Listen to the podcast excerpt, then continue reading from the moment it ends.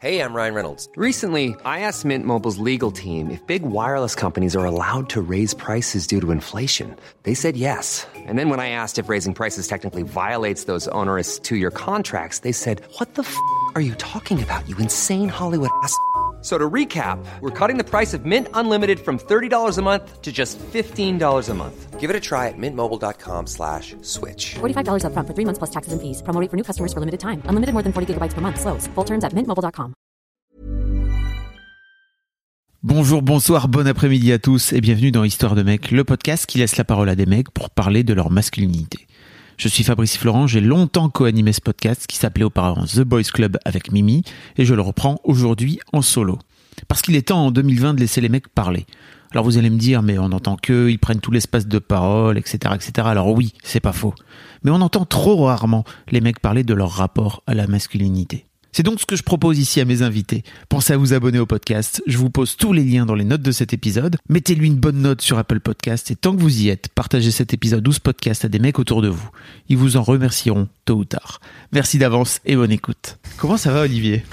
Eh ben écoute, ça va, ça va, ça va. Je suis en plein post-déconfinement avec un petit peu de, de décalage. Ok. Et euh, comme je te le disais tout à l'heure, je je pensais pas, mais ça a remué pas mal de trucs dans ma vie et un peu à l'intérieur. Et du coup, je gère un peu tout ça. Ok. Mais je suis plutôt content.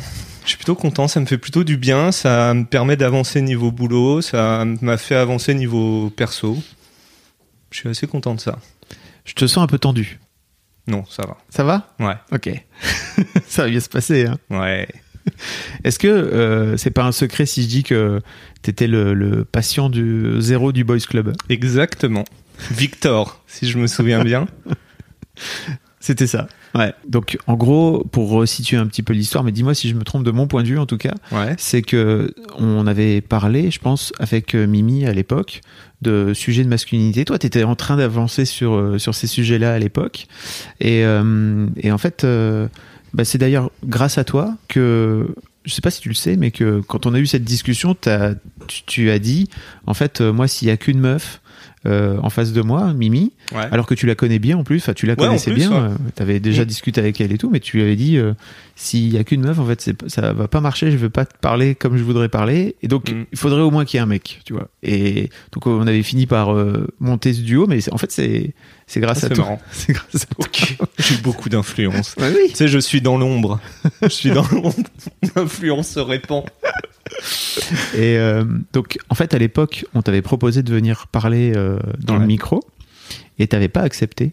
Mm. En tout cas, t'avais préféré euh, euh, dire euh, no. Mm. En revanche, c'était tout à fait prêt à faire un, un témoignage écrit, en fait, Ouais. qu'on avait publié sur Mademoiselle. Mm. Déjà, est-ce qu'on peut te présenter un petit peu avant d'aller plus Bien loin? sûr, bien sûr. Tu t'appelles donc Olivier? Je m'appelle Olivier, je suis, euh, je suis éditeur dans la vie. Je travaille dans une maison euh, qui s'appelle Albin Michel. Et euh, je viens tout juste, euh, enfin tout juste euh, en juillet d'avoir 40 ans. Quel bel âge. Quel, ouais, quel, bah, quel bel âge, ouais. En fait, ouais.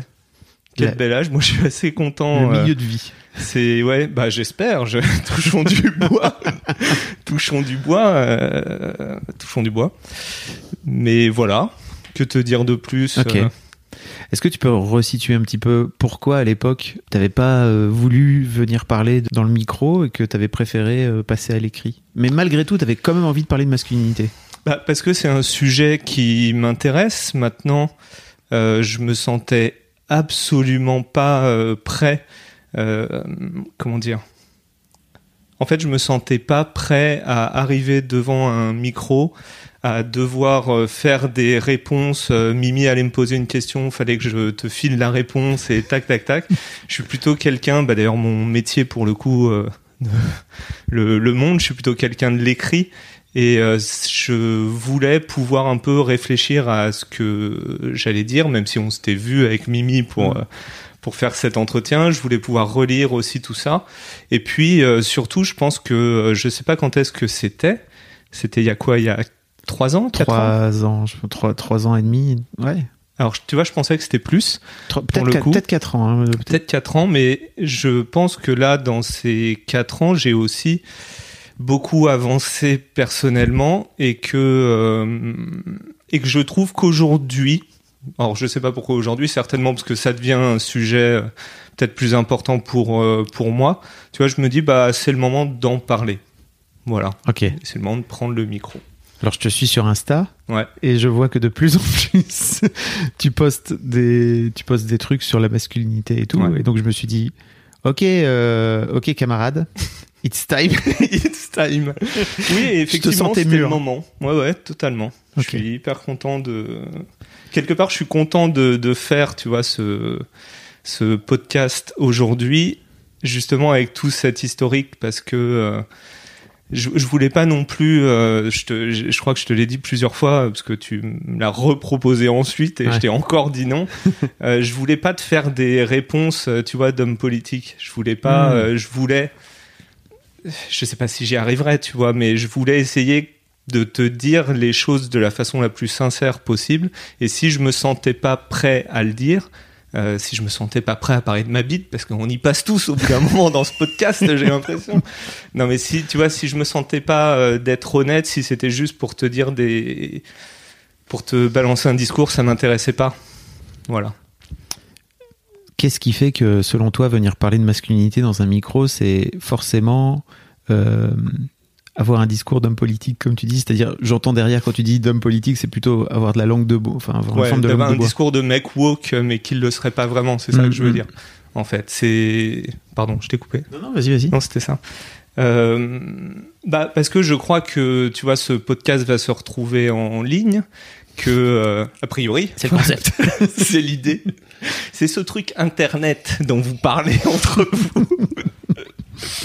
il va se retrouver en ligne. S'il se retrouve en ligne, il se retrouve euh, de façon publique. Et donc, si c'est une parole publique, elle a, bon, elle a pas trop de poids non plus. C'est la mienne. hein. tu vois, mon influence, à part sur le Boys Club, est quand même assez, euh, Mm. assez limitée. Mais je voulais pas dire n'importe quoi, je voulais pas euh, dire des choses qu'on aurait pu me reprocher, alors peut-être qu'elles étaient juste pas déconstruites en moi. Mm. Je voulais prendre le temps de trouver mes réponses et de pas me trouver acculé par une question et dire un truc comme ça, tu vois, où Ok. j'allais me dire euh, euh, oui, machin, et dire un truc et on allait me dire ah, tu penses ça? Et bah ouais, mais peut-être que demain je penserai différemment, tu vois, c'est évolutif.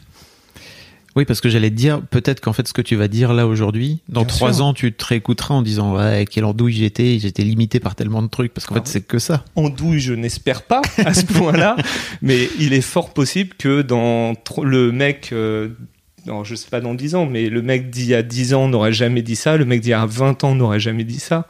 Je suis un mec de 40 ans, je, tu vois, t'as reçu Cyrus. Ouais. On n'a forcément pas, euh, la semaine dernière, on n'a forcément pas euh, les mêmes réponses, la même Mm. vision, et c'est cool, Carrément. mais c'est juste des âges de la vie, quoi.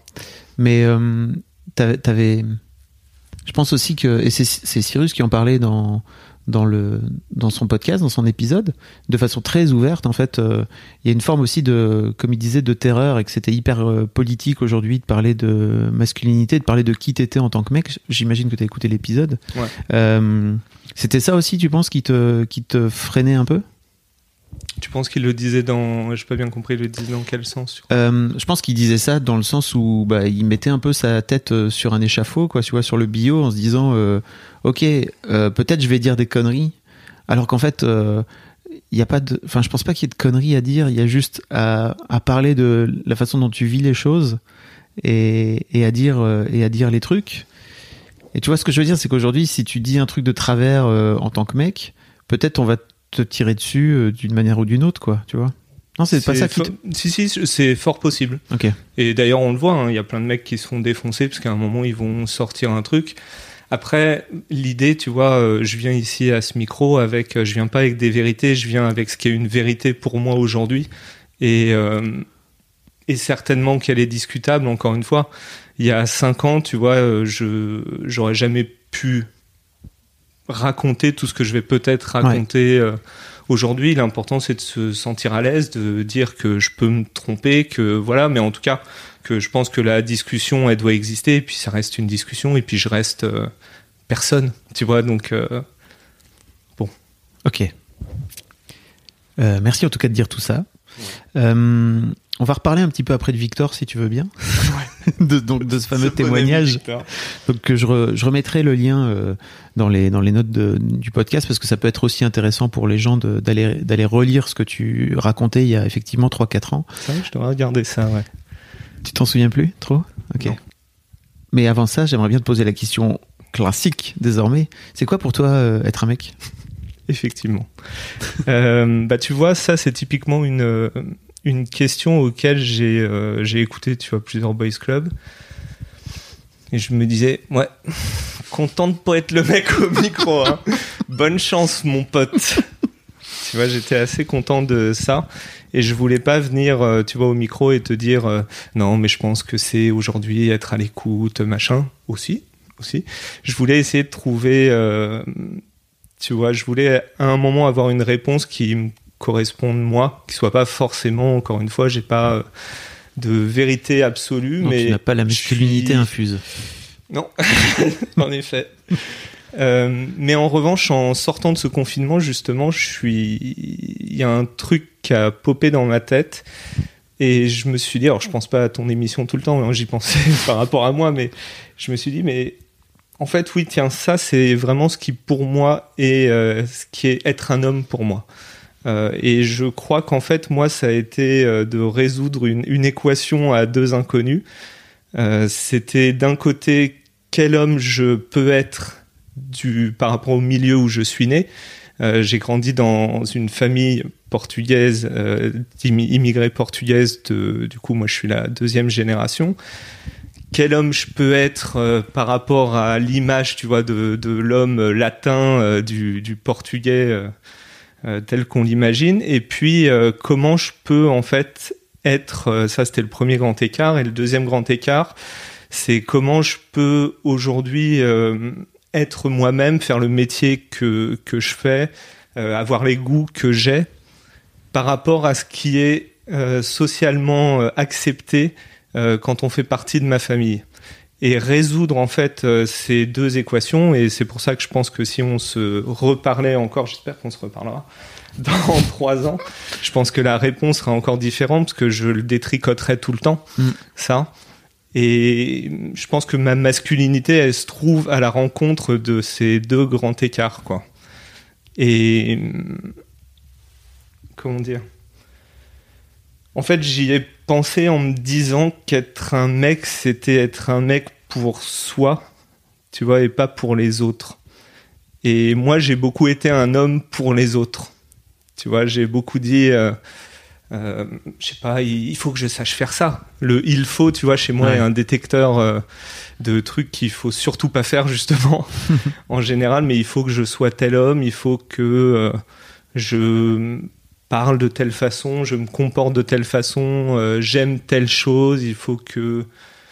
Voilà, j'avais beaucoup de il faut que, et à partir du moment où je me suis dit, bah, peut-être que il y a beaucoup de choses qui me concernent pas en fait là-dedans, et de trouver ce qui me correspond, même si parfois c'était décalé, et ça l'est quand même souvent par rapport aux deux trucs que je t'ai cités, bah, je me sens beaucoup mieux quoi. Et la preuve, je peux venir ici, tu vois, pas en parler dans le micro. Tu parles de cette fameuse euh, famille euh, portugaise. Euh, Est-ce que tu peux euh, un peu plus euh, planter le décor? Parce que bon, on en a déjà parlé toi et moi. hein, c'est pas euh, voilà. Je, je vois à peu près là où tu veux aller. Mm. J'aimerais bien que tu, tu, tu en parles euh, par rapport à euh, qu'est-ce que c'est aujourd'hui en 2020 d'être un gars de 40 ans qui vient d'une famille euh, d'immigrés portugais en France? Alors, c'est, euh, c'est- je peux te dire ce que c'est que de venir de ma famille euh, Oui. à moi, euh, pas, parce que bon, être portugais, ça veut dire beaucoup de choses, surtout à partir de la deuxième génération, Mm.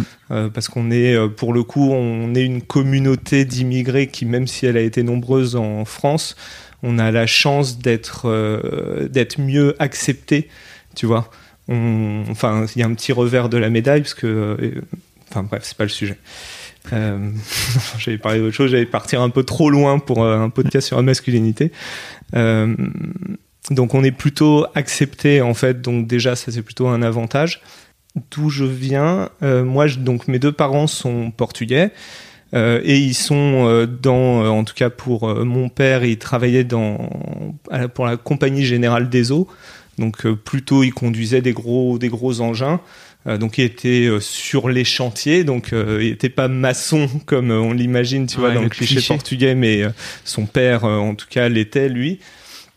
Et ma mère était comptable. Et en fait, c'est déjà un élément d'explication sur ma trajectoire, c'est-à-dire que ma mère, c'est quelqu'un d'extrêmement ambitieux, peureux, peureuse mais ambitieuse. Et en fait, elle a toujours eu ce truc de vouloir nous tirer vers le haut, nous pousser pour des études, nous euh, amener euh, à en fait euh, aller regarder un petit peu plus loin, a priori. Et en fait, je suis passé moi elle nous a aidé en fait à passer d'une famille ouvrière parce que mes grands-parents étaient dans, enfin faisaient partie du milieu ouvrier à une famille de classe moyenne. Elle nous a permis d'aller à la fac. Elle nous a permis en fait de bah, de devenir un petit peu euh, qui on était, en tout cas d'avoir cette ambition-là. Et c'est vrai que par rapport à mes cousins, par exemple, on a une trajectoire extrêmement euh, différente, moi et ma sœur. Ok. T'as beaucoup parlé de ta maman. Ouais. Et par rapport à l'influence de ton père sur toi? Bah, justement, elle est. euh, mon père, c'est très compliqué parce que c'est. Alors c'est un grand absent. Ça, ça ne dit pas. euh, on peut s'imaginer que mon père était jamais à la maison ou machin. En fait, mon père, il a toujours été là. Moi, j'ai vraiment jamais eu ce problème. Par contre, mon père, c'était quelqu'un de très effacé. Euh, C'est-à-dire que il a toujours été là pour moi. Il m'emmenait au sport avec mes potes, tu vois. il- euh, on allait à la piscine ensemble, mais mon père, il parlait pas. Tu vois, il, Ouais. Euh, en tout cas, il parlait pas. On, on ne se parlait pas au sens de vraie discussion. Tu vois. Et euh, truc qui a été quand même un, un grand. euh, un grand fossé, on va dire, dans ma vie, c'est qu'il est mort euh, quand j'étais pas jeune, mais j'avais 25 ans, tu Mhm. vois. C'est jeune. Oui, oui, c'est jeune, mais je voulais pas que les gens pensent qu'il était mort. J'avais 3 ans, Oui, tu oui. vois, ça aurait pas été le même délire. Euh, donc j'étais déjà adulte, mais j'avais pas cet âge où, euh, tu vois, j'aurais bien voulu avoir d'autres discussions avec lui. Et donc je me retrouve aujourd'hui avec beaucoup de questions, mais pour les réponses, bah, je me débrouille un petit peu, quoi. Ok. Comment tu fais alors Si tu te débrouilles?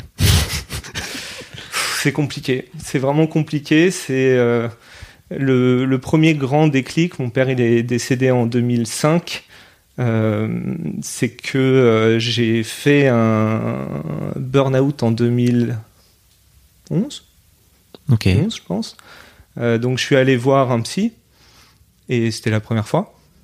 Et bon, dès, tu vois, dès la première séance, je dis, oh là là, mon employeur, euh, quelle vilaine personne. Je dis pas de gros mots dans le micro.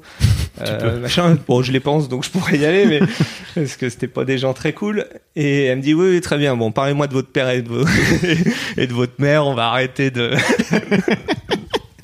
bon, elle m'a bien sûr pas dit comme ça parce que euh, ça aurait été difficile, mais en tout cas, on a très vite parlé de ça. Et euh, peut-être 6-7 mois. Après que j'ai commencé à la voir, j'étais retourné au boulot, j'avais changé de boulot d'ailleurs, euh, et tout allait beaucoup mieux. Un jour, je parle avec elle et elle me dit euh, Je vous ressemblez peut-être plus à votre père que vous ne le pensez. Et euh, cette phrase-là, elle veut rien dire pour toi, elle va rien déclencher de particulier. Mais moi, tout s'est aligné, tout s'est aligné dans ma tête. Et, et enfin, ça m'a fait un truc physique. J'avais vraiment l'impression, d'avoir une espèce de d'armure, de, de que j'avais des crampes partout dans le corps. Ça m'a déjà fait ça. Ça t'a déjà fait ça? Ouais, quand tu te sens vraiment, t'entends un truc ou tu réalises un truc Ouais. et que tu sens que, ah, ok, c'est bon, tu vois à peu près comment ça marche. Tout est clair d'un coup, c'est ça? Tout est clair, mais c'était euh, extrêmement violent. Hmm. C'était très violent. Et je me souviens que.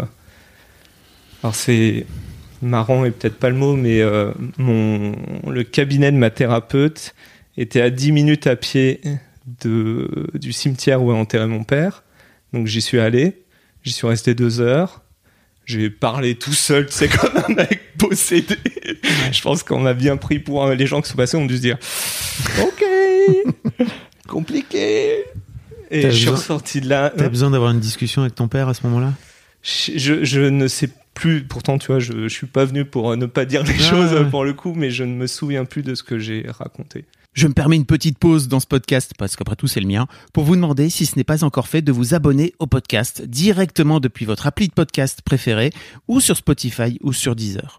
Vous pouvez aussi vous abonner à ma newsletter, je vous envoie régulièrement mes kiffs personnels du moment, des recos séries, des recos ciné, des recos livres, mais aussi, et bien sûr, mes dernières productions. C'est le meilleur moyen de ne rater aucun épisode. Je vous mets tous les liens dans les notes de cet épisode justement. Allez, merci beaucoup et retour à l'interview.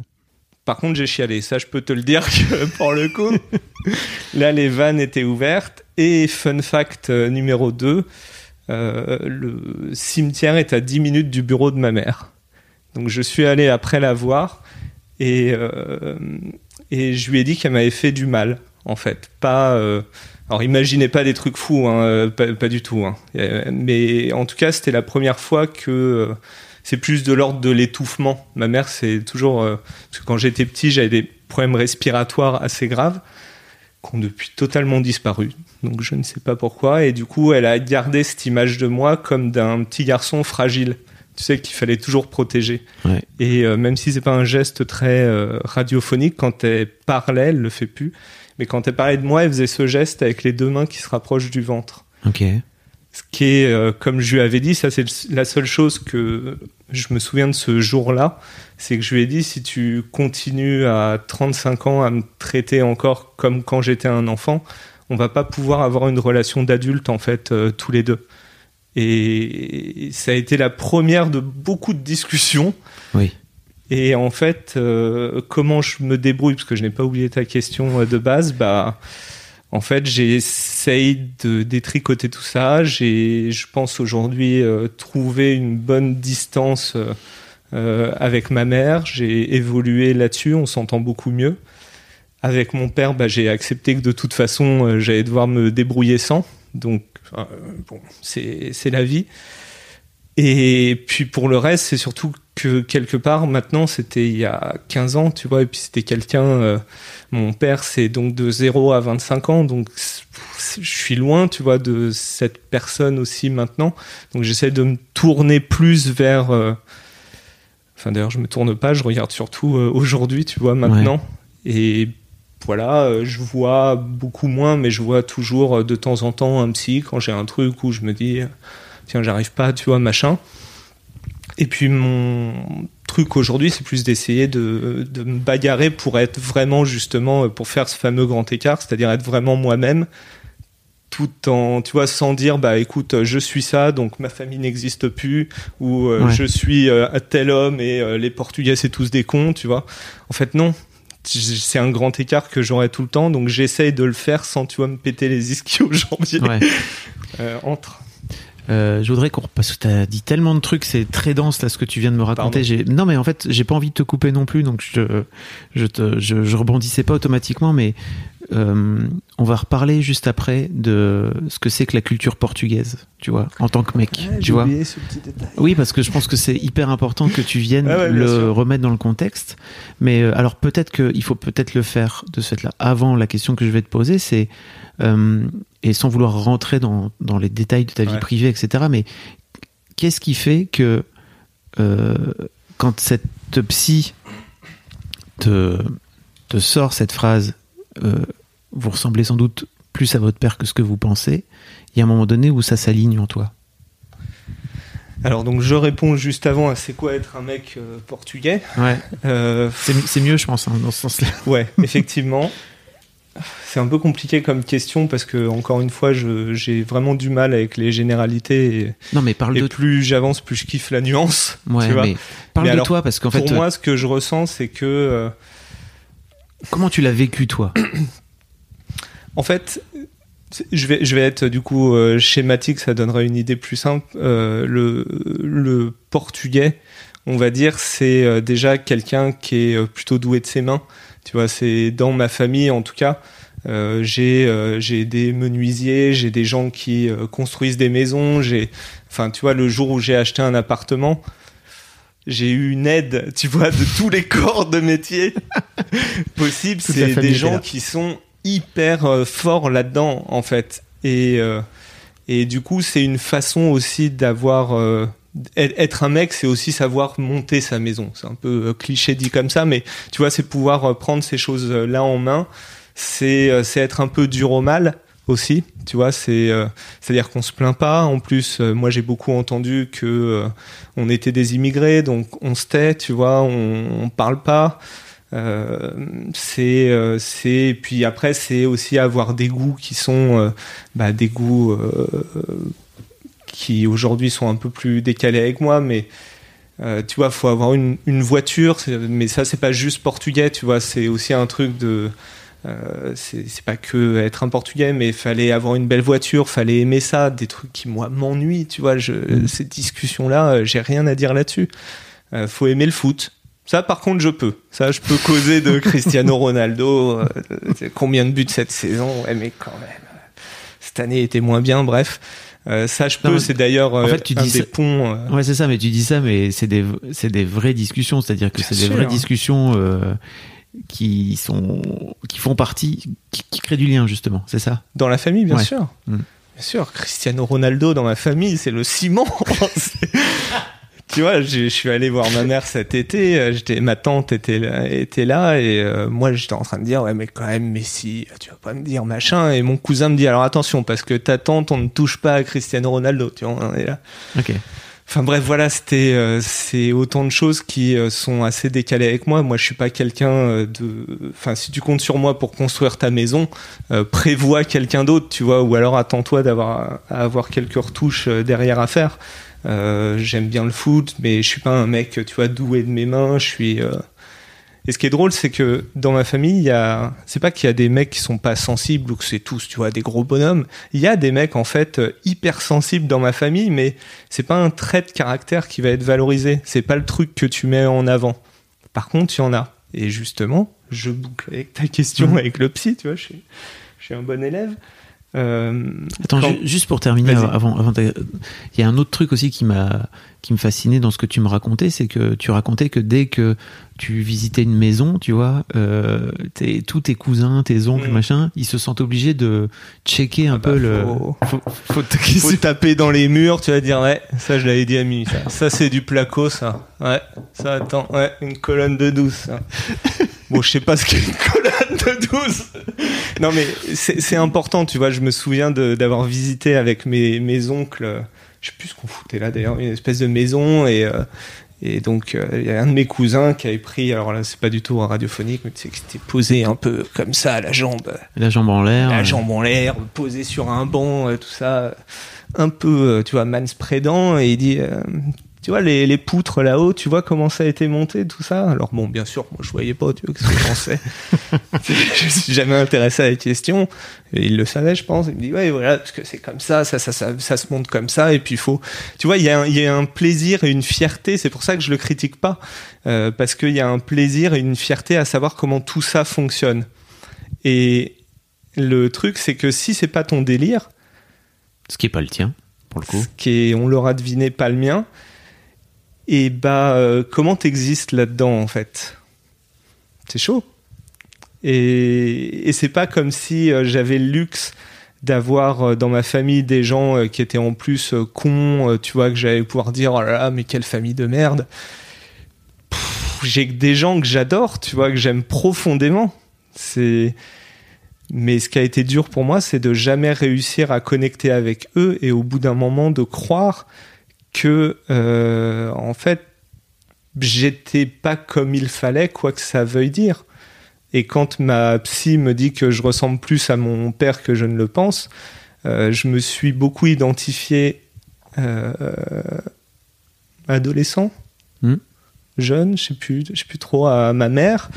Et en fait c'est effectivement plus à mon père que je ressemble mon père c'était un c'était un mec qui dessinait déjà. Truc très chelou très très chelou, tu vois, dans, bah, oui, dans, la, famille.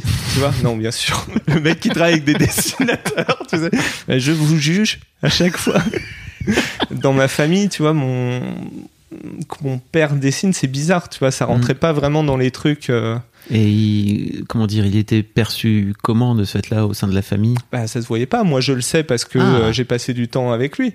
Donc, Il- je le il voyais en pas, vacances. euh, et tu vois, il faisait ses trucs. Il, il, grattait un petit peu, tu vois, quand on le regardait pas, machin. Mais, mais c'était pas ça. Mon père, il bricolait. Tu vois, il bricolait, il avait euh, acquis la carte, tu vois, il conduisait des engins, machin, donc il avait la carte du club en fait. Hmm. C'est juste qu'il était plus que ça. Et moi, c'est ce côté-là où bah, je lui ressemble beaucoup. Ok. Merci pour euh, cet éclairage. Est-ce que tu as la sensation d'avoir euh, euh, joué à un moment donné, en tout cas tenté de rentrer dans ce club, comme tu dis, d'avoir mis un masque euh, où tu te disais, bon, bah, je peux peut-être faire illusion euh.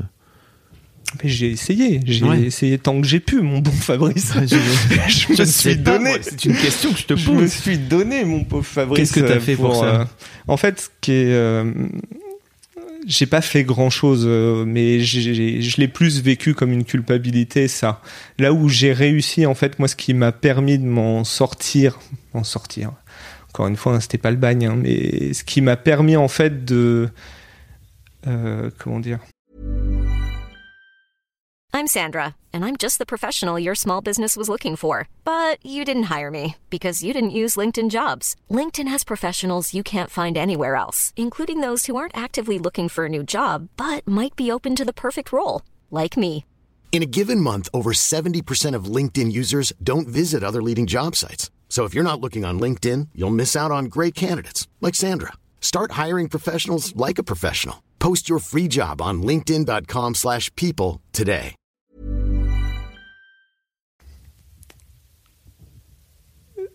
ah, je sais pas comment le formuler, qu'au niveau, de- en fait, d'affirmer une forme de masculinité qui était positive par rapport à ma famille. Voilà, on Ok. peut le dire comme ça. Euh, ça a été le sport. Ouais. T'as fait du handball? J'ai fait, alors déjà, j'ai commencé par acquérir ma carte de respectabilité aussi. J'ai fait 6 ans de foot. j'ai commencé le foot à 5 ans. Euh, J'en ai fait 6 ans, j'étais pas très bon. Et un jour, je fais du handball à l'école et je suis hyper bon. Et j'en ai fait ensuite bah, 25 ans derrière. Et, euh, et c'était pas un sport où, euh, tu vois, ça rentrait pas dans le canon.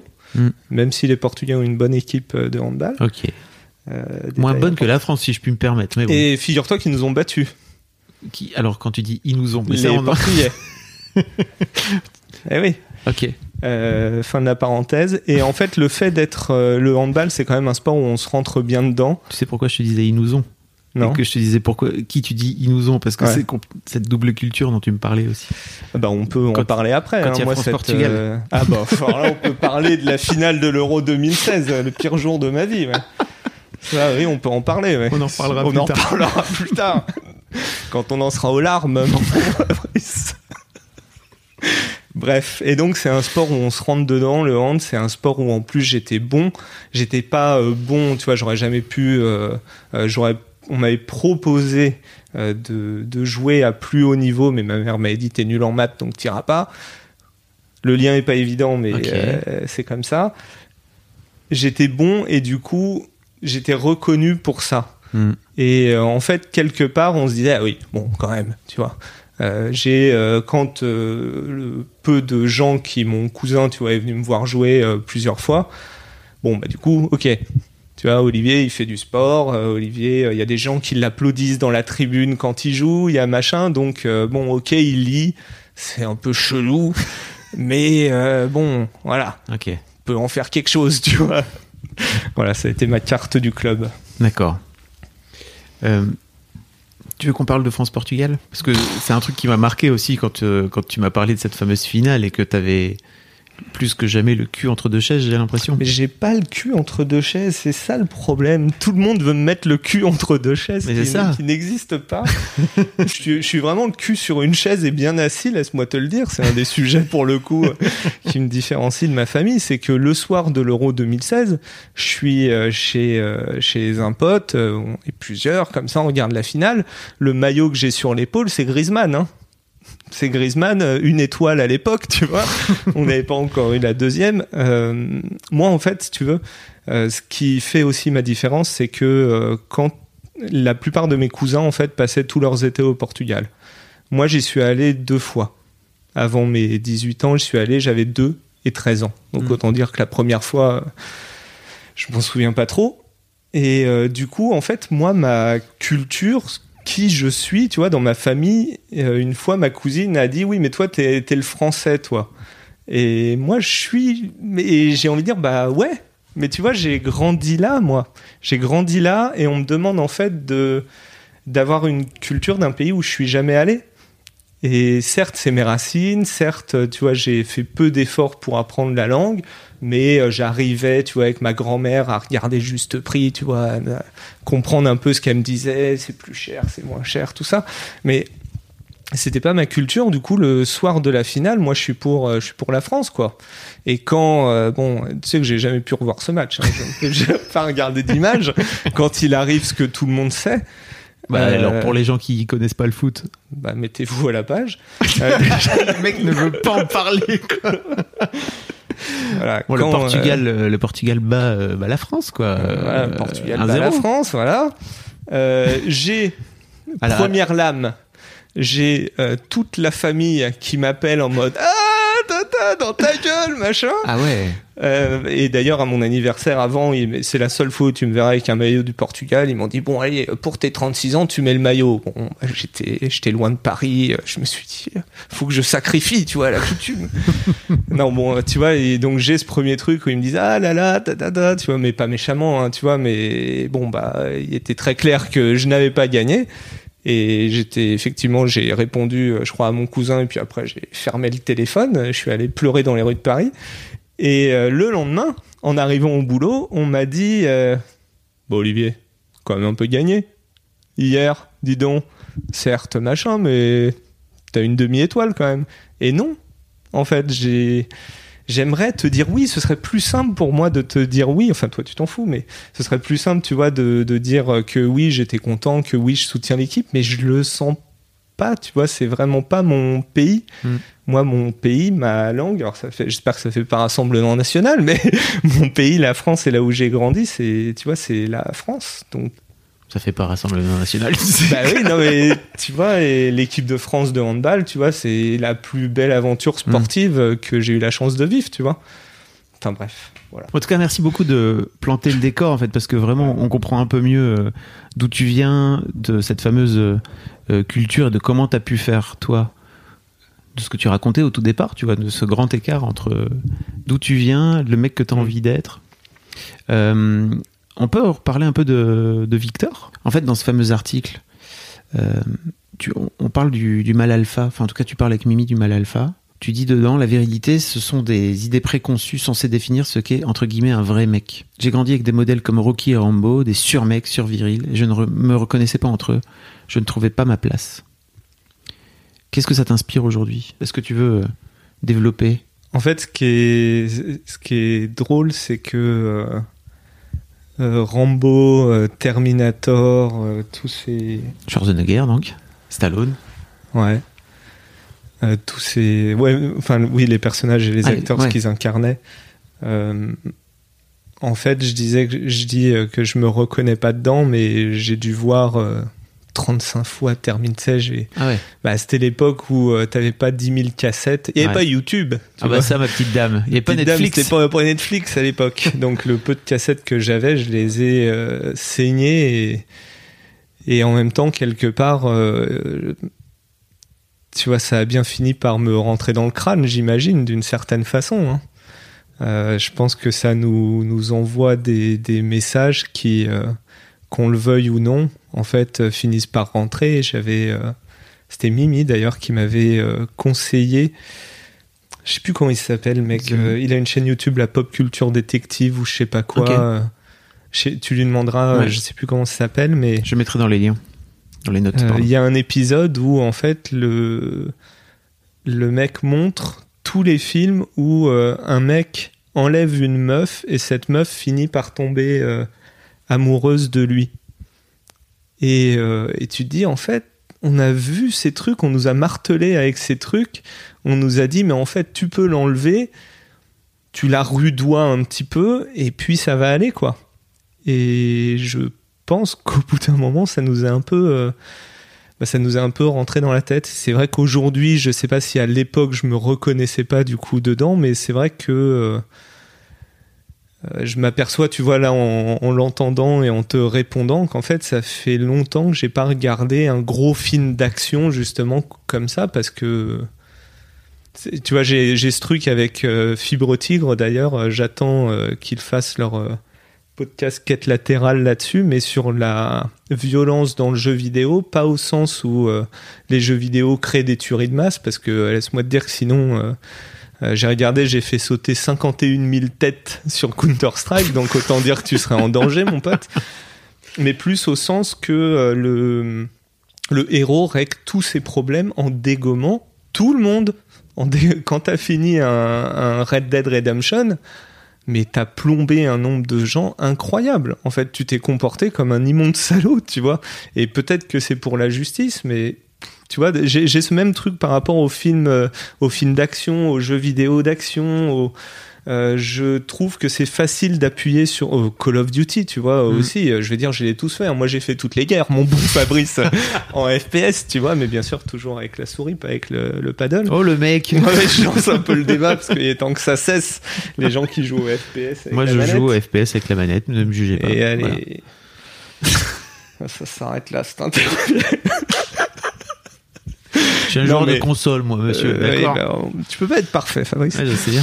Et donc, tu vois, c'est tellement facile, en fait, pour nous, les mecs, d'appuyer sur ce bouton-là. C'est tellement facile de nous dire qu'on va sauver une princesse. C'est tellement facile de nous dire qu'il faut qu'on rase, tu vois, une tranchée ennemie, machin.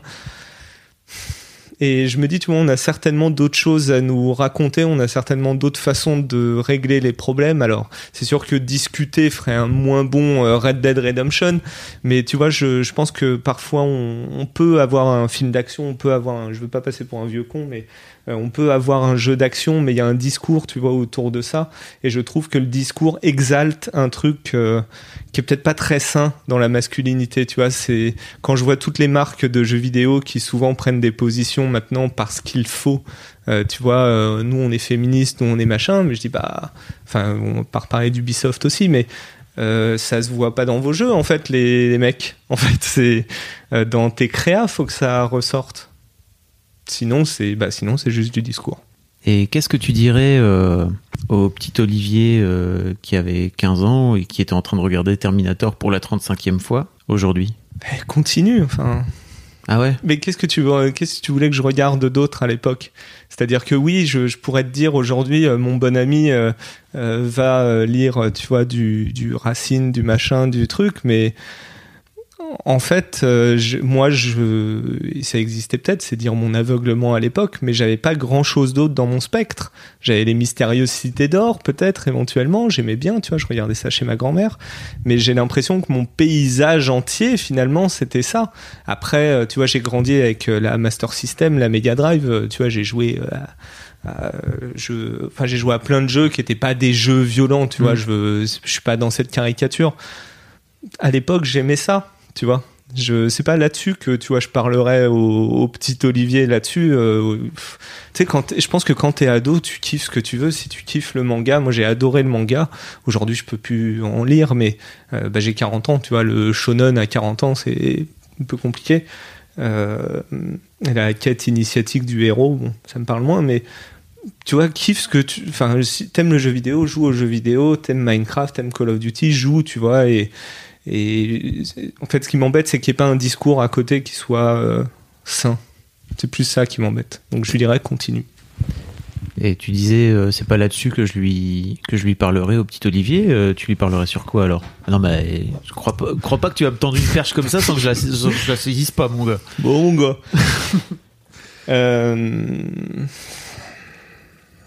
Bah, on aurait déjà on prendrait un petit moment parce qu'on aurait quand même deux trois trucs à, se dire et j'avoue que je serais quand même curieux aussi dans l'autre sens de lui parler à lui euh, parce que euh, alors ça va peut-être sonner un peu cliché mais je serais très curieux de voir ce que j'ai perdu de lui parce que je pense qu'il y a des trucs euh, que j'ai, il y a des trucs parfois, tu vois, ou des sensations, des trucs qui reviennent et je me dis putain, ouais, en fait, j'ai eu ça et c'était cool. Et c'est dommage que le fait de devenir adulte m'en ait éloigné.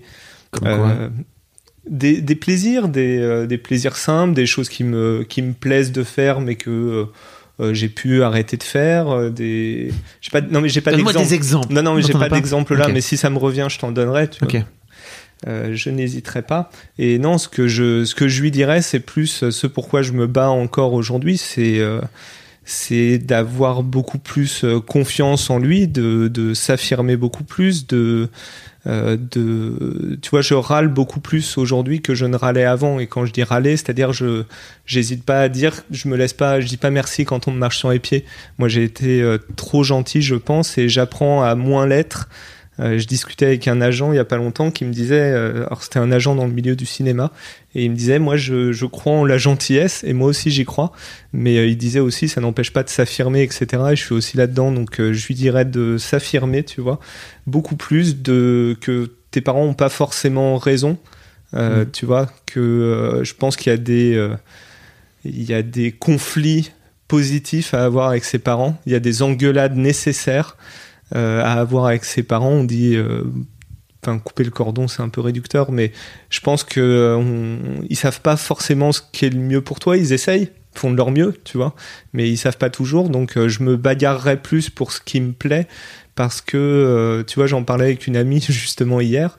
Euh, je lui disais un truc aussi con que euh, le jour où euh, l'entraîneur d'une équipe, euh, c'était à Saint-Mandé, euh, il faisait le championnat de France jeune en handball, a appelé en fait, il avait demandé mon numéro à un mec que je connaissais pour me proposer, tu vois, il avait appelé chez moi pour me proposer de jouer avec eux. Et donc ma mère m'avait dit, bah t'es pas bon en maths, donc euh, t'y vas pas. Ah, parlons de ça, oui, si tu veux bien. Et, euh, et tu vois, c'est idiot parce que je lui en ai beaucoup voulu pour ça à ma mère parce que je- j'ai pas, euh, tu vois, je, tu m'aurais pas vu à côté de Karabatic. Hein. Je suis pas taillé pour ça, évidemment, mais je trouve qu'un gamin de, je devais avoir 12-13 ans à l'époque, tu lui fais vivre ça. Tu le laisses vivre ça, tu lui donnes confiance en lui en fait, parce qu'il va se dire à un moment j'ai été suffisamment bon pour qu'on me laisse faire ça.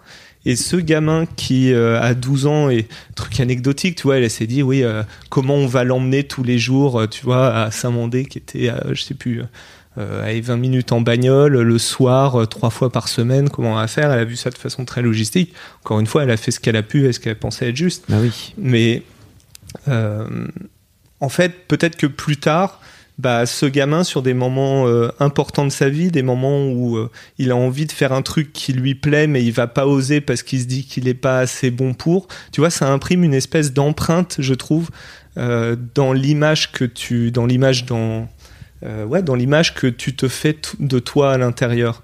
Et tout mon truc aujourd'hui, je lui dirais, mais en fait, affirme-toi parce que plus tard, tu seras content du temps que ça t'aura fait gagner. Mm. Et aujourd'hui, tu vois, j'ai 40 balais, mais je suis encore parfois en train de, de m'affirmer et de me dire, mais si, en fait, tu peux faire ça et puis tu vas le faire et tu, tu vas pas t'excuser, tu vois, de le faire, devenir éditeur, tu vois, ça a été un, Ouais, tu Un viens, truc pas, tu viens où- pas de là. Hein. C'est c'est pas c'est pas ça que je faisais à la Mhm. base. Mais je faisais pas ça parce que euh, j'étais euh, j'étais dans le grand écart. Commercial dans l'édition c'était un peu ce que j'aimais l'édition et c'était un métier que tout le monde pouvait accepter. Commercial c'est du solide ça rapporte de l'argent c'est machin mais c'était pas moi. dans ta famille. dans ouais euh, dans l'environnement euh, familial allait valoriser. Euh, tu vois j'ai eu une fois une discussion avec un de mes cousins et quand je lui expliquais ce que je faisais il me dit mais tu fais ça toi? Bah oui c'est tu vois éditeur c'est un métier c'est un vrai métier. Et aujourd'hui ce qui est marrant c'est que c'est reconnu comme enfin c'est une qualité qu'on me reconnaît. Mon cousin lui m'a filé la lettre qu'il voulait écrire à son père pour ses 70 ans. Et il m'a dit euh, tu veux pas euh, réécrire pour être sûr que je vais dire vraiment ce que j'ai envie de dire, tu vois? Et ça m'a touché parce que euh, je sais que c'était pas forcément facile pour lui, déjà de le dire, mais qu'il me fasse confiance pour ça. De venir te demander de l'aide, tu veux dire? De non non non non parce qu'on est assez proches, c'est tu vois c'est euh, le c'est le mec et je lui serais toujours gré euh, de, ça qui euh, le jour de l'enterrement de mon père m'a dit mon sac est dans la voiture, si tu veux que je reste je reste, si tu veux que je parte je rentre tu vois mais Euh. Mais tu vois, ça m'émeut encore, tu vois, de raconter ça. euh, et pourtant, ça fait 15 ans. Donc euh, non, c'était pas ça. On se connaît suffisamment, mais c'était juste que, tu vois, quelque part, il me reconnaissait ce, cette qualité-là. Et c'était cool. Elle te vient d'où là cette émotion qui monte? Tu sais, Bah, euh, l'émotion est un message, hein, tu es au courant. bah, euh, c'est que ça reste quand même euh, c'est- enfin c'est quand même un moment tu vois difficile c'est que je, je suis moins ému euh, comment dire aujourd'hui par la mort de mon père Mm. mais il n'empêche que euh, j'en parle en fait j'y pense moins j'en parle moins tu vois c'est un deuil que j'ai fait mais il n'empêche que euh, si comme aujourd'hui tu vois j'en parle comme ça j'en parle j'en parle j'y pense je me replonge dans ce moment il y a un moment j'arrive tu vois un moment de où je suis il y a une frontière où je suis un peu fragile tu vois là-dessus et et, et voilà Est-ce que j'appuie sur euh, cette fragilité ou pas, tu penses? Vas-y En tant qu'intervieweur. hein. Non, ça mais fait du spectacle pour mon Fabrice alors ouais, moi je fais Ça, du buzz sur du mon podcast. buzz. il y a des larmes mon ami Non, mais je trouve que, en fait, euh, la mort d'un père est toujours un truc. euh, alors déjà, la mort est compliquée euh, pour tout le monde. hein. Euh, la mort d'une figure paternelle, je pense, d'une manière générale, parce que d'un père forcément ou d'une figure paternelle, c'est un vrai truc Ouais. euh, pour euh, un homme. Pour euh, t'étais déjà un jeune homme en plus. Euh, tu disais tout à l'heure que à cause de cette mort justement, il y avait des, tu peux pas avoir des discussions que tu voudrais avoir aujourd'hui à 40 Mhm. balais avec ton Ouais. père. C'est quoi les discussions que, que tu aimerais avoir avec lui aujourd'hui? J'en sais rien justement. Ah ouais? Je enfin j'en sais rien. Si je, je sais de, de quoi je voudrais parler Oui. mais je sais pas où elle m'emmènerait. C'est ça que je veux dire. C'est à dire que euh, mon déjà j'aurais euh, toute une étape de euh, t'es qui tu vois? T'es Mm. qui toi en fait? C'est à dire une fois que t'es plus euh, enlève deux secondes ta casquette de euh, papa et euh, soit juste tu vois euh, Alexandre. Moi je vais juste être Olivier et, euh, et on va se parler tu vois je me souviens qu'on a fait ça une fois, c'était le, le jour des résultats du bac, tu vois. Il m'avait invité euh, au resto, ma mère, elle, avait pleuré au téléphone parce qu'elle pensait pas que son délinquant de fils allait avoir son bac. Non, je pas du tout. euh, Machin, je dis ça pour plaisanter. Pardon, maman. Euh, et lui m'avait invité, on avait un petit peu parlé, mais un petit peu. Donc je lui demanderais déjà qui il est, en fait, je le laisserais plus parler. Et puis après, euh, je sais pas, je sais pas où ça m'emmènerait. Mais je crois que ce qui me manque le plus, c'est de le connaître. C'est très difficile en fait de euh, de, de, de, de, de, vivre. J'ai grandir, c'est un petit peu euh, dur parce que c'est pas exactement ça, mais en tout cas de vivre avec une ombre. Euh, déjà dont euh, au bout d'un moment la silhouette se, se, se- F- Fadi c'est ouais c'est ça ça Fade away. un peu et puis euh, en plus de ça, ça fait peu de choses auxquelles te raccrocher c'est quelqu'un d'important dans la vie d'un homme son père tu vois. Euh, c'est quelqu'un avec qui euh, tu vois j'arrive aujourd'hui à parler avec ma mère de ce que je fais. Euh, ma mère me parle de ce que je fais tu vois on a euh, ce discours maintenant. Mais j'aurais envie d'en parler avec mon père. J'aurais envie de euh, d'avoir son regard là-dessus parce qu'il était très différent de ma mère aussi. Et vu que je lui ressemble un peu plus je pense qu'il y a des fois où euh, ma mère peut pas me comprendre parce qu'on n'est pas câblé pareil et lui peut-être pourrait Peut-être qu'il pourrait. ouais. Mm. Euh, Je te pose aussi la question parce que je pense que si on a des jeunes auditeurs qui nous écoutent, j'aimerais bien qu'ils provoquent ce genre de discussion, en fait, tu vois, que t'as que Ouais. t'as pas provoqué toi à l'époque parce que bah il y avait pas de podcast euh, dans tes oreilles, quoi. Souvenons-nous. Il y avait que la radio, il y avait que Europe 1 et RTL.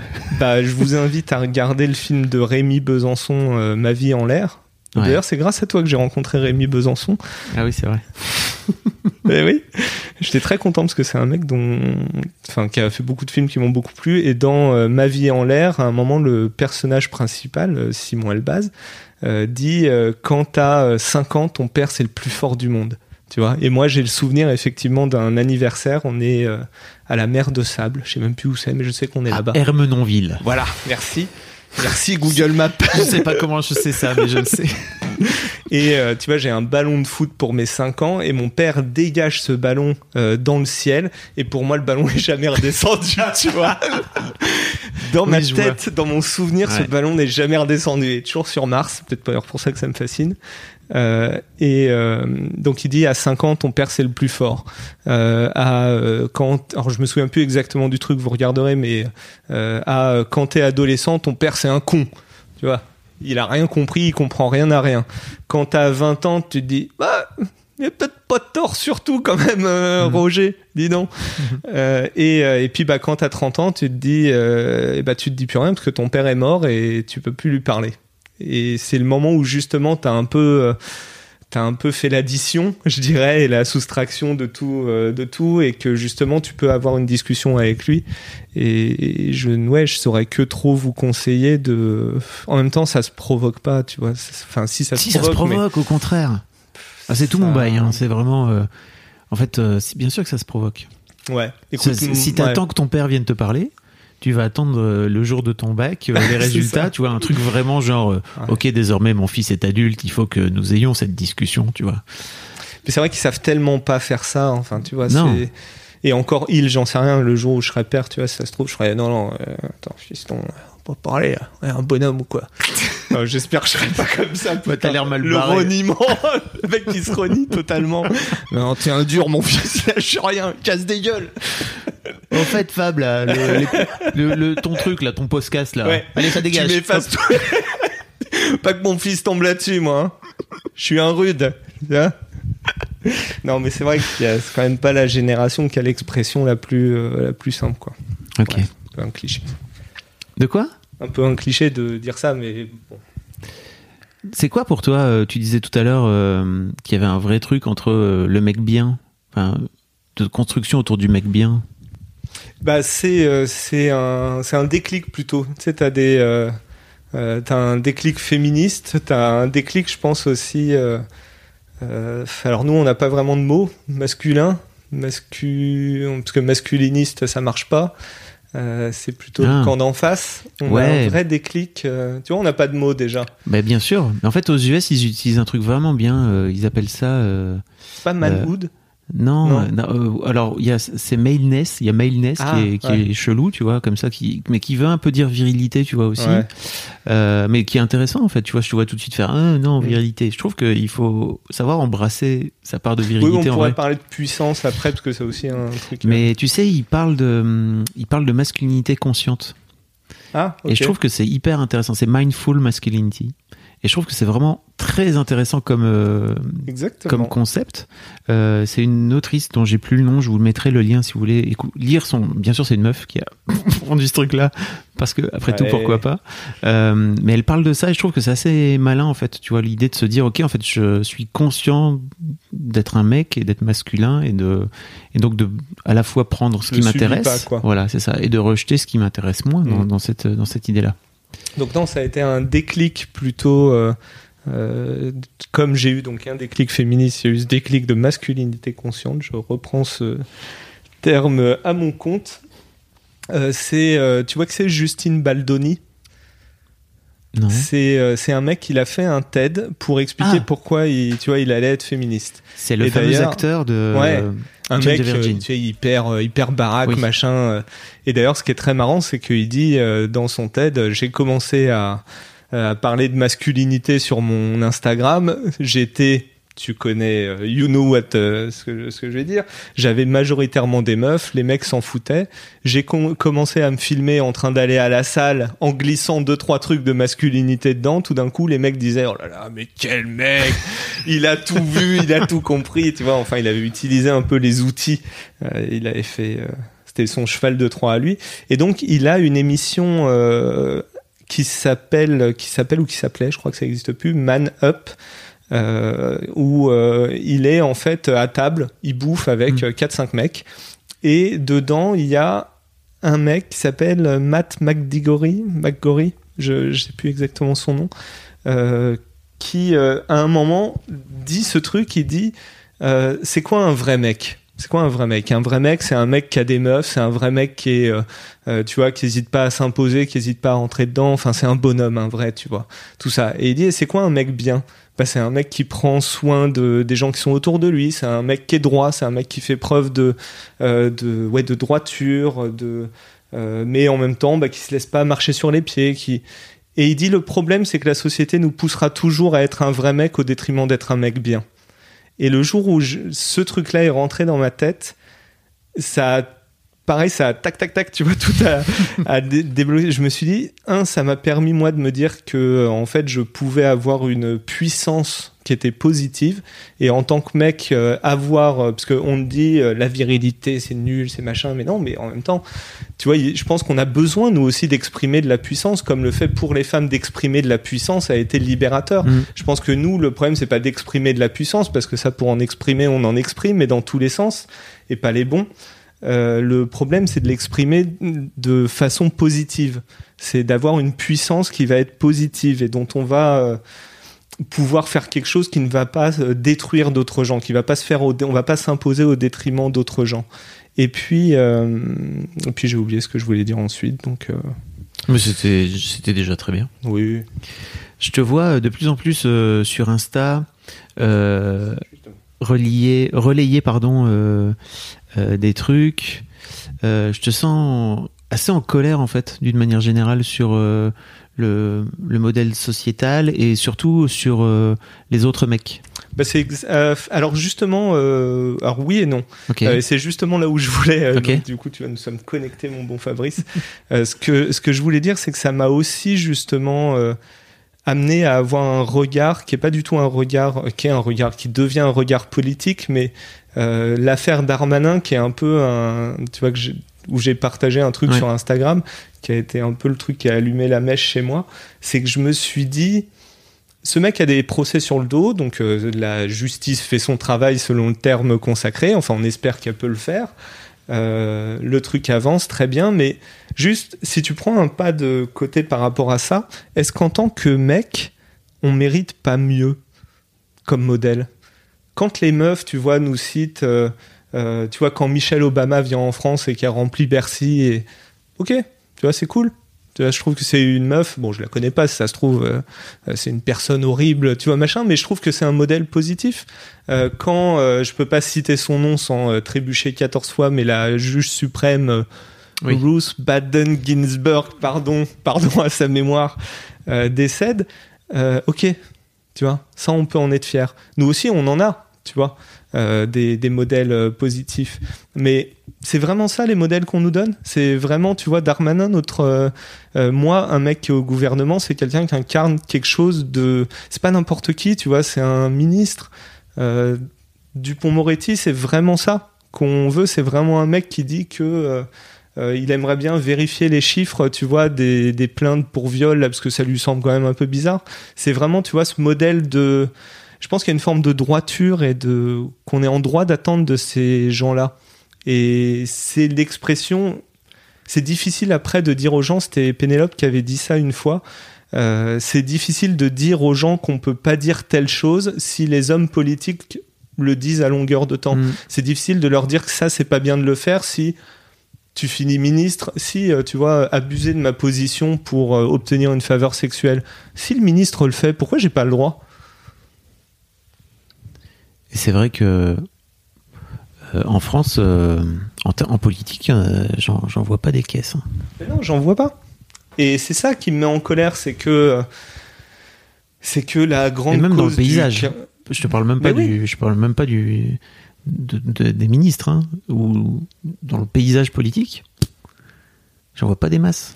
Bah, tu sais quoi? Tu sais ce qui est horrible, c'est que euh, euh, il y en a un qui est évident, c'est Barack Obama, mais il est plus dedans. Oui. Tu vois, il est plus dans le game, ça y est. Mais c'est que euh, pour te dire, euh, alors j'emploie ces mots avec beaucoup de guillemets, hein. Euh, mais quelque part il y a peut-être aussi une invisibilisation de ces gens. Euh, c'est qu'il y a un membre du Congrès américain dont euh, j'ai oublié le nom. C'est con que j'ai pas pris mon téléphone parce que. Mais tu vois, j'ai oublié son nom. Alors que ce mec-là fait partie des, des, des gens qui ont organisé les marches aux États-Unis dans les années 50 ou 60 euh, de Selma Montgomery. Ah. Euh, c'est, tu vois, cette fameuse. Lewis, Robert Lewis. Après, après vérification. Damn. John Robert Lewis. Allez, Allez hop. emballer, c'est peser. Bah, c'est pas des choses qu'on, c'est pas des gens qu'on montre, c'est pas des gens qu'on valorise.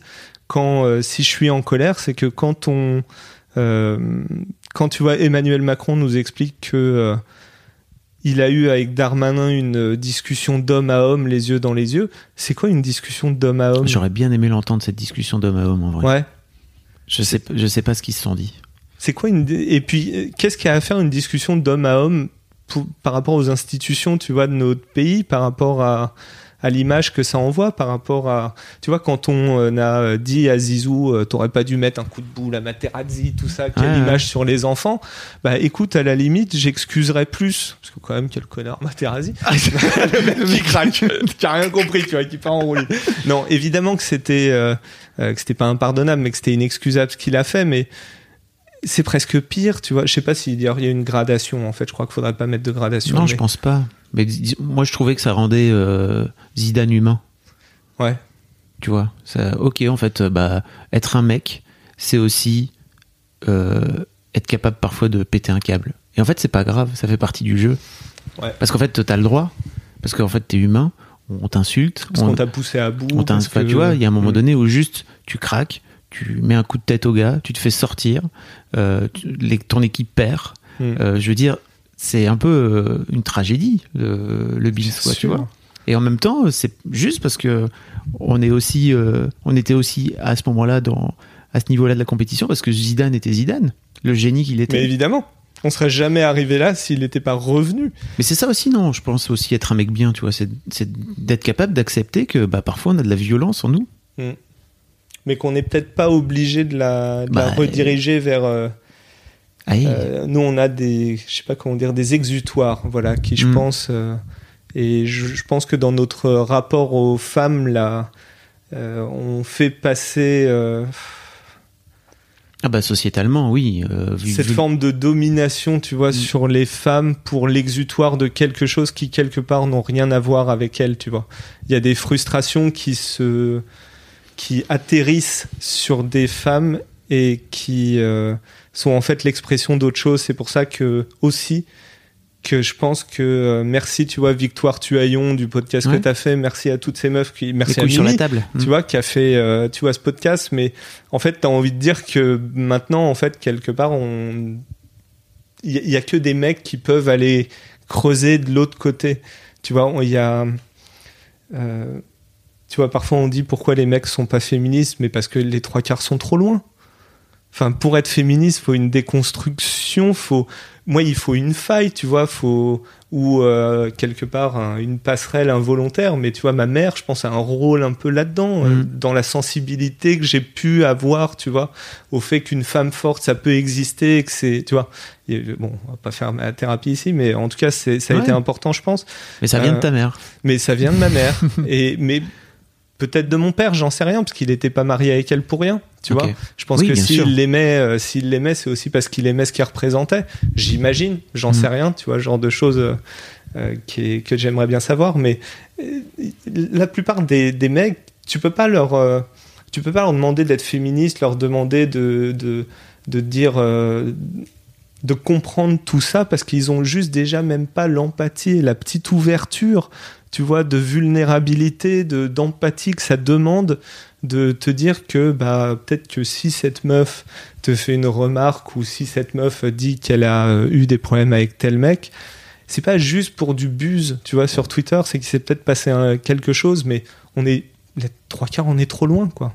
Tu vois, j'ai dans l'expo euh, Mai euh, au Palais de Tokyo, il y a euh, une donc c'est euh, Donc May, qui est une boîte de prod. euh, qui est une boîte de prod qui est devenue une école euh, qui a été montée donc euh, par euh, Lajli, JR, Kim Chapiron, je crois. Mm.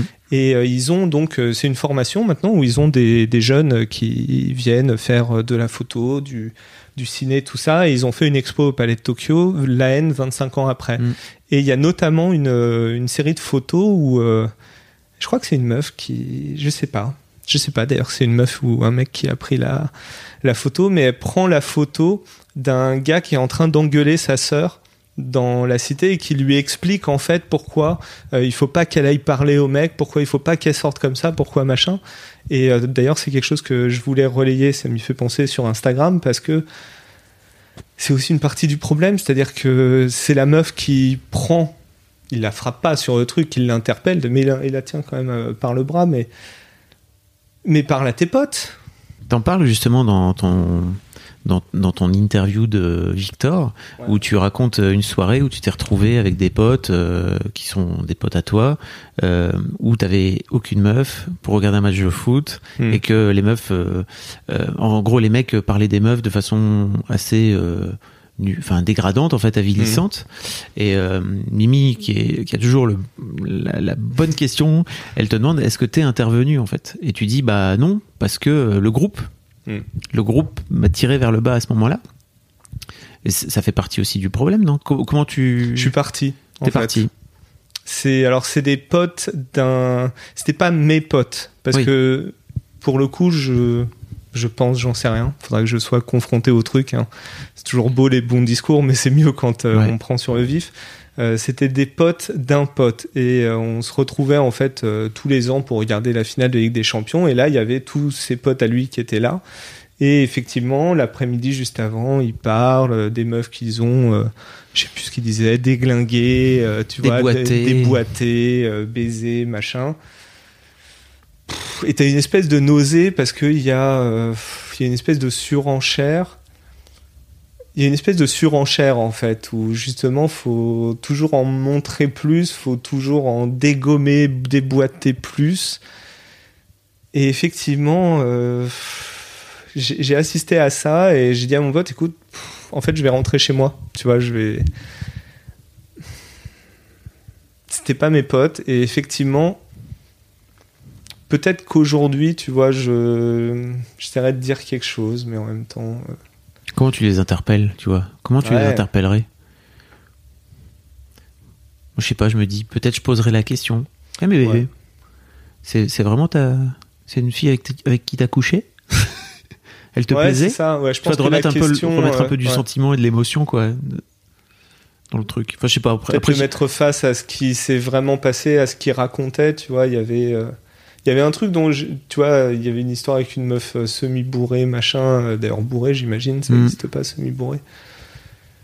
Et pff, effectivement, je pense que poser la question, c'est-à-dire remettre un peu de perspective sur euh, ce qui s'est vraiment passé. Ouais, peut-être. Je sais pas, j'ai pas de réponse. Non, non, bah après, il y en a pas, il y a pas de bonne réponse, hein, je pense, mais c'est juste euh, le.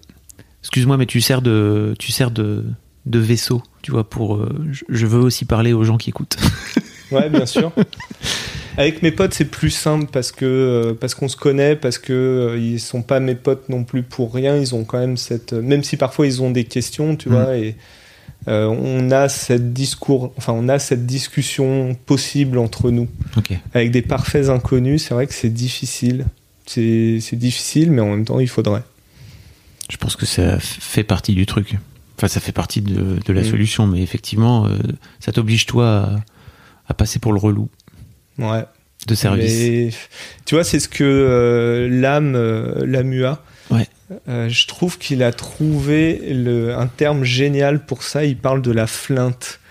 T- T'as pas entendu Ouais, ça? si. Dans Quête latérale, il dit euh, qu'en fait, quand tu rentres dans la déconstruction, Donc, Quête latérale, plusieurs- qui est un podcast oui, sur le pardon, jeu vidéo. sur le jeu vidéo, Ouais. et où c'est plus que du jeu vidéo, parce que moi, bon, je joue assez peu, mais ce qui m'intéresse, c'est ce qui se raconte, Ouais. tu vois, autour.